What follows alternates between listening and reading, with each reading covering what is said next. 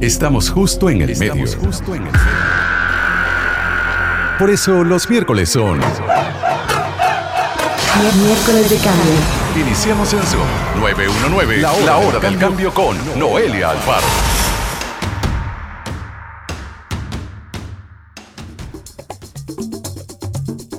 La hora del cambio en Zoom 919 y hoy vamos a hablar acerca de compostaje doméstico, una alternativa que está teniendo bastante auge por dicha en nuestro país para eh, darle un tratamiento adecuado a los desechos orgánicos que generamos en nuestras casas. Y para ello vamos a conversar hoy con Daniela Azofeifa de Ecolur Compostaje Doméstico. Daniela, bienvenida a la hora del cambio. ¿Cómo están todos?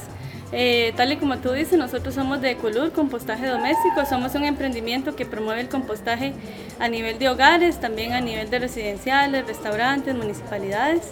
Y nuestra principal labor es eliminar los mitos que hay relacionados con el compostaje, ¿verdad? Porque realmente es una solución a la problemática que nosotros tenemos en el país relacionada con el mal manejo de los residuos sólidos.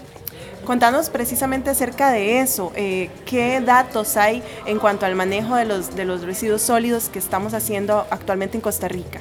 Ok, digamos, nosotros en nuestros hogares, hablando de escala doméstica, generamos aproximadamente 5.700 toneladas de residuos sólidos todos los días, ¿verdad? Lo cual es bastante, ¿verdad? Considerando que a veces nosotros pensamos que sacamos un poquito de basura, pero realmente si juntamos todo eso es una gran contaminación. ¿Qué, ¿Cuál es el tratamiento que le damos a ese tipo de residuos?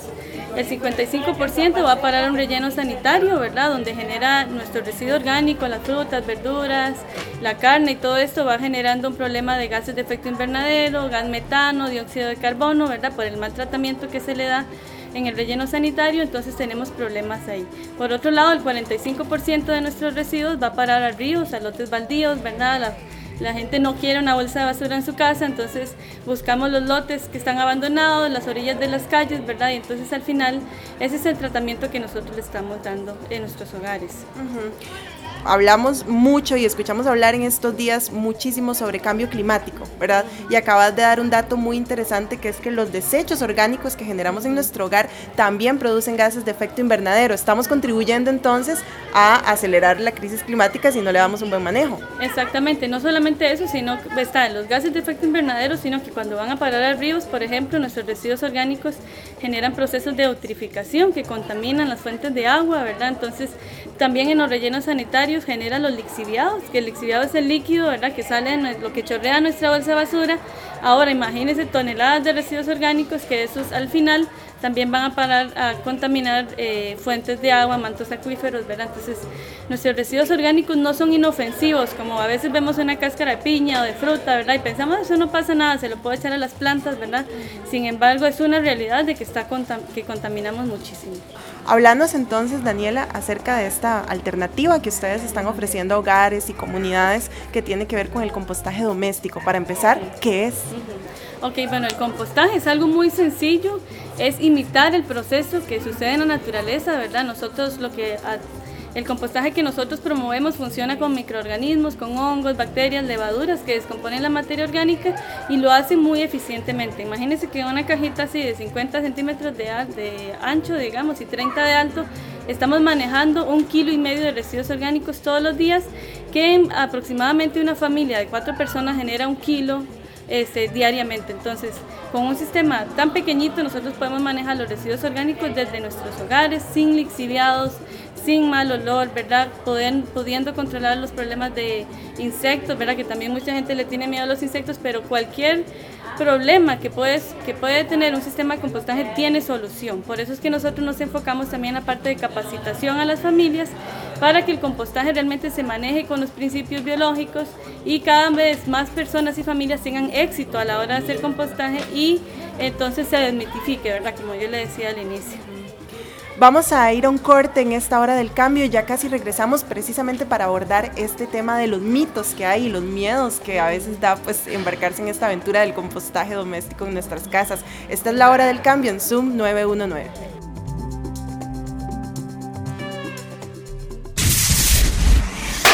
Soy Alejandro Arango de Local, soy arquitecto de profesión. Hace 10 años empecé con todo lo que es agricultura urbana y nació este proyecto que se llama Huertas Donde Sea. Huertas Donde Sea nace con la intención de hacer lo que hay que hacer o, digamos, en vez de solo hablar, caminar ecológicamente.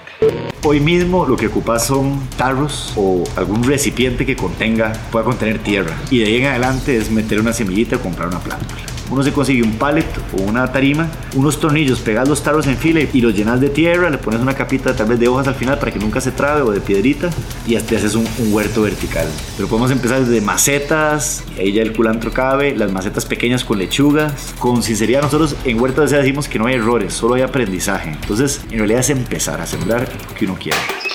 El cambio comienza en vos. Sé parte del cambio. Vida de cambio.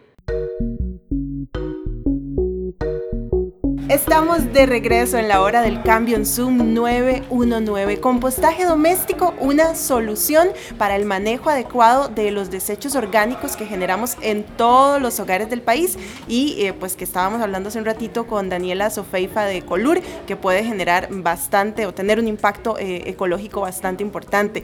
Daniela, eh, contanos acerca de esto que has venido mencionando y que tiene que ver con todos los mitos que hay alrededor del compostaje doméstico. Okay. Cuando hablamos de compostaje, ¿verdad? La mayoría de la gente piensa que produce mal olor, que atrae moscas, que genera líquidos, que producen también mal olor, ¿verdad? Y realmente todo eso, tal y como lo decimos, son mitos. Si nosotros hacemos el compostaje de manera eficiente, con microorganismos, con la proporción de carbono, nitrógeno que se necesita, este, realmente este, todas esas cosas y esas condiciones no deberían suceder si lo hacemos bien. Pero entonces el sistema que nosotros promovemos y que composteamos, el principal proceso, la base de ese sistema es un sustrato microbial que tiene, como le decía, tiene hongos, bacterias, tiene el carbón y eh, todas las condiciones básicas para hacer compostaje. Por ejemplo, mucha gente, no, yo no sé si saben, ¿verdad? O a veces es sorprendente que la gente quiera hacer compostaje en una caja cerrada, ¿verdad? Y uno de los principales, o los microorganismos que hacen compostaje son aeróbicos, o sea, que ocupan oxígeno. Si nosotros, o más bien mucha gente comete la equivocación de empezar a hacer compostaje en un balde, ¿verdad? Cerrado, y entonces tienen problemas relacionados con los residuos. Decías hace un ratito, Daniela, acerca de este la el mito de que bueno, basta con tirar las cáscaras ahí en la tierra, en las matas y listo, ya se está produciendo el abono y ya estamos composteando. ¿Por qué no deberíamos simplemente pues tener esta práctica de tirar las cáscaras ahí sin ningún tratamiento de compostaje?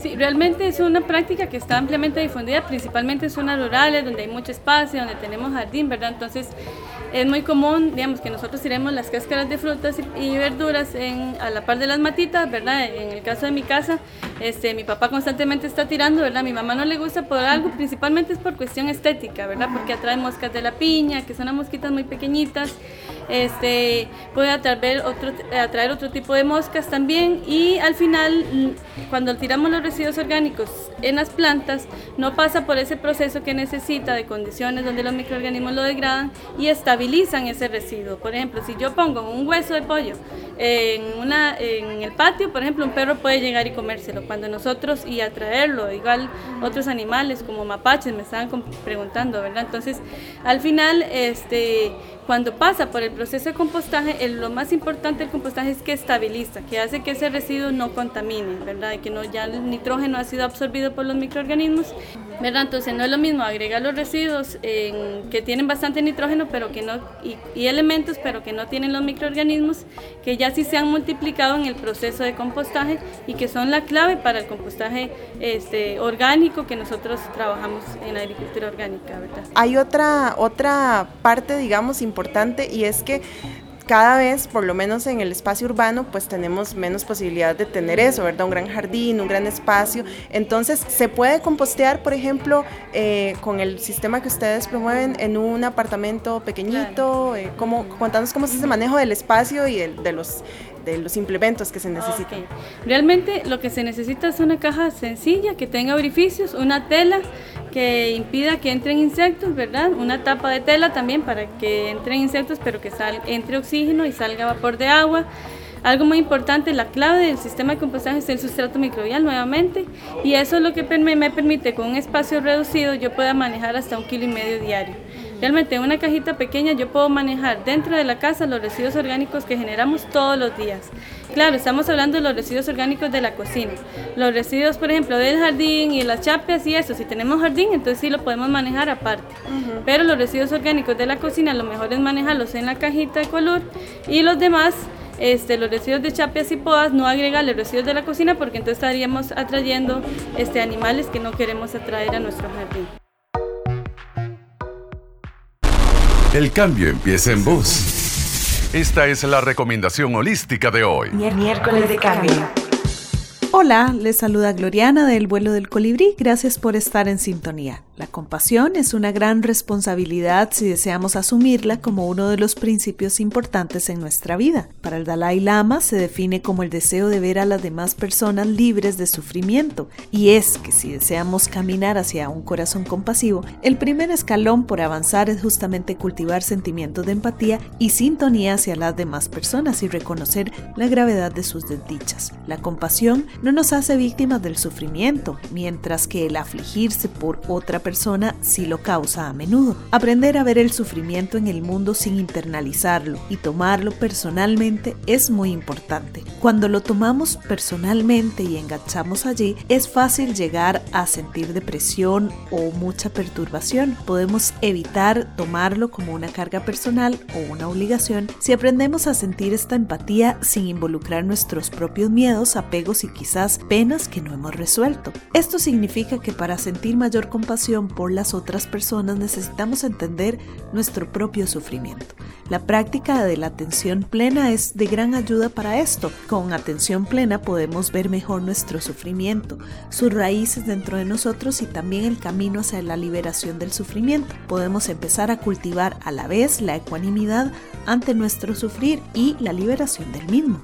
En este sentido, es útil apreciar el valor de permanecer siempre presente, abierta y atenta al sufrimiento, tanto al propio como al de las otras personas. Cuando no se requiere una acción inmediata, permanecer atenta o atento al sufrimiento no requiere necesariamente mucha sabiduría ni de técnicas especiales. Sobre todo se necesita paciencia y perseverancia, una suave atención plena de nuestro sufrir aumenta nuestra habilidad para sentir empatía por los problemas y los dolores de otros. Da tiempo para entender y soltar mediante la práctica de liberarse de la reactividad habitual. Tomamos el tiempo para ver y sentir más profundamente lo que está sucediendo y esto permite que la empatía opere y que las respuestas más profundas surjan de nuestro interior. Tener confianza en nuestra habilidad para responder al sufrimiento de los demás facilita que sintamos compasión. El desarrollo de la capacidad de sentir la compasión tiene mucho que ver con el entrenamiento lento y con la paciencia de la atención plena, la concentración y el dejar ir. Cuando estamos estresados generalmente estamos demasiado demasiado preocupados para que la empatía pueda operar, sin embargo, cuando estamos más relajados, nuestra capacidad para la empatía aumenta. Las personas que cultivan un profundo estado de quietud a menudo encuentran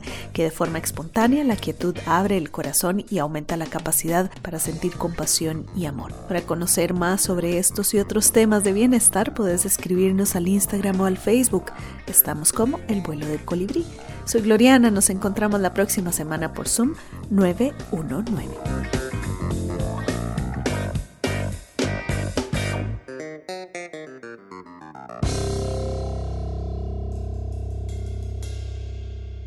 Vida de cambio. Estamos de regreso en la hora del cambio en Zoom 919. Daniela, contanos, ¿hay algún tipo de, o, de todos estos desechos orgánicos que generamos, hay algunos que no podamos eh, agregarle a una caja de compostaje?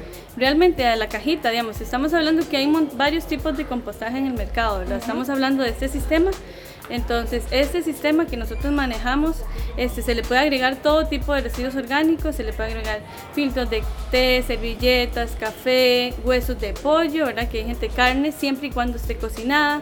Se pueden echar este, aceite solamente si está, digamos, una servilleta con aceite sí se puede agregar, pero si yo tengo un litro de aceite no se lo agrego porque me, me altera las condiciones de la caja. Lo otro que no se le puede echar son líquidos. Esas son las únicas dos cosas, líquidos y aceites. Entonces, cuando estamos hablando de líquidos, entonces es muy fácil. Yo se me dañaron unas lentejas, agarro las lentejas, las paso por un colador y solo echo lo sólido a la caja. Entonces realmente es, es, una cuestión de manejo. Pero se le puede agregar todo lo que nosotros generamos en una cocina, se puede agregar en el sistema de compostaje. Sí, tal vez esto que decías hace un, un, ratito que es importante aclarar, ¿verdad? Hay diferentes modalidades de compostaje, hay unas que requieren pues más espacio, las tómbolas, etcétera. Tal vez eh, la ventaja de las cajitas estas, ¿verdad? Es precisamente eso del tamaño, de poder mantenerlas dentro del, del de la casa, pues. Sí, el, la ventaja de este método, este método y hacer compostaje, este método y hacer compostaje en la casa tiene muchas ventajas. El método de color primero es que no genera lixiviados, como les dije, no genera mal olor, es muy eficiente, puede manejar los residuos en dos o tres semanas, ya se hace compostaje, ¿verdad? Y podemos agregar todo tipo de residuos. Otra parte importante es que el sustrato Ecolur, como les dije que son microorganismos, funciona como el yogur. Yo lo multiplico, o sea, es como hacer masa, pan de masa madre. Entonces yo agarro, cosecho la caja y dejo un poquito de los microorganismos para continuar haciendo el proceso. Entonces, ¿qué es lo que pasa aquí? Que, por ejemplo, es un proceso social donde la cajita, este, digamos, yo la tiene una familia y la puede multiplicar por muchos años. Nosotros tenemos este, familias que manejan más de, tienen tres años haciendo compostaje con la misma caja. Entonces realmente es rentable. Nosotros no generamos dependencia a las familias. Las familias pueden continuar haciendo compostaje con el mismo sustrato por muchos años y no tienen que volver a comprar. Otra parte importante del compostaje es que cuando nosotros estamos manejando nuestros residuos orgánicos nos damos cuenta de nuestros hábitos alimenticios y del desperdicio. Entonces una cosa es sacar toda la basura y tirar la, la, bolsa y nosotros ni siquiera nos damos cuenta, más bien le echamos la responsabilidad a otros de ese manejo. Y otra cosa es agarrar los huesos, bueno, y las frutas y verduras y picar. Entonces a veces cuando estamos en contacto con nuestros residuos nos damos cuenta de que a veces hay familias que no tienen que echarle la caja. ¿Y eso por qué es? Porque simplemente o comemos afuera, ¿verdad? O porque ese fin de semana no fuimos a, a la verdurería o a la feria, ¿verdad? Y entonces al final nos damos cuenta si nos estamos alimentando bien o mal o si hay desperdicio, que eso es un gran problema también en, la gran cantidad de desperdicio que hay en el país y que también se puede por supuesto procesar, pero al final es como hacer, sernos conscientes, ser consumidores conscientes. Hemos, por ejemplo, hemos tenido eh, familias que empezaron a hacer compostaje en esos proyectos municipales con la Municipalidad de Santo Domingo y este, ellos empezaron hacer compostaje porque querían tener abono, pero luego se dieron cuenta de toda la problemática y ya empezaron a reciclar a, y hacer otro tipo de manejo de los residuos, ¿verdad? Entonces, de todos los demás residuos. De todos los demás residuos que nosotros generamos. Entonces, es un impacto no solamente ambiental, sino social.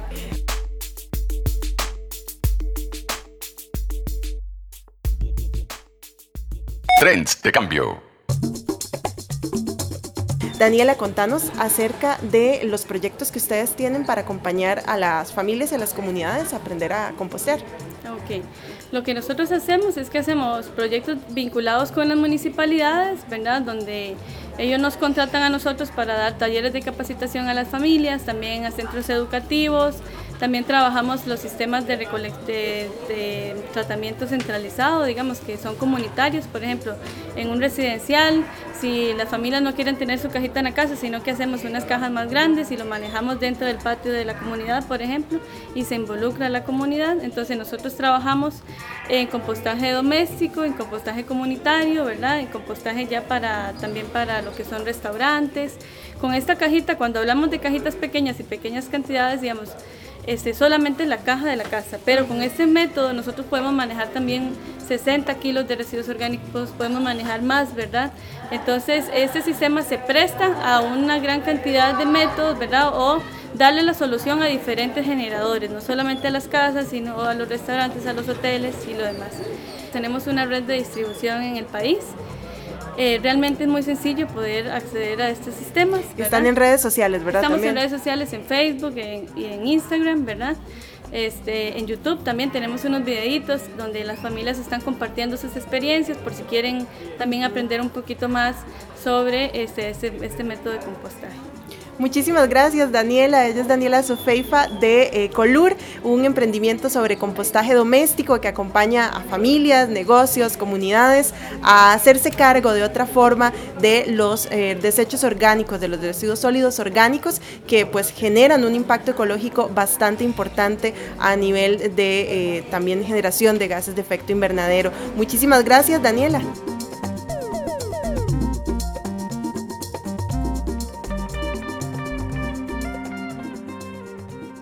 A partir de ya, tenemos siete días para hacer más cambios. Hasta el próximo miércoles a las 7 pm en otra Hora del Cambio con Noelia Alfaro. Miércoles de cambio. Solo por Zoom 919.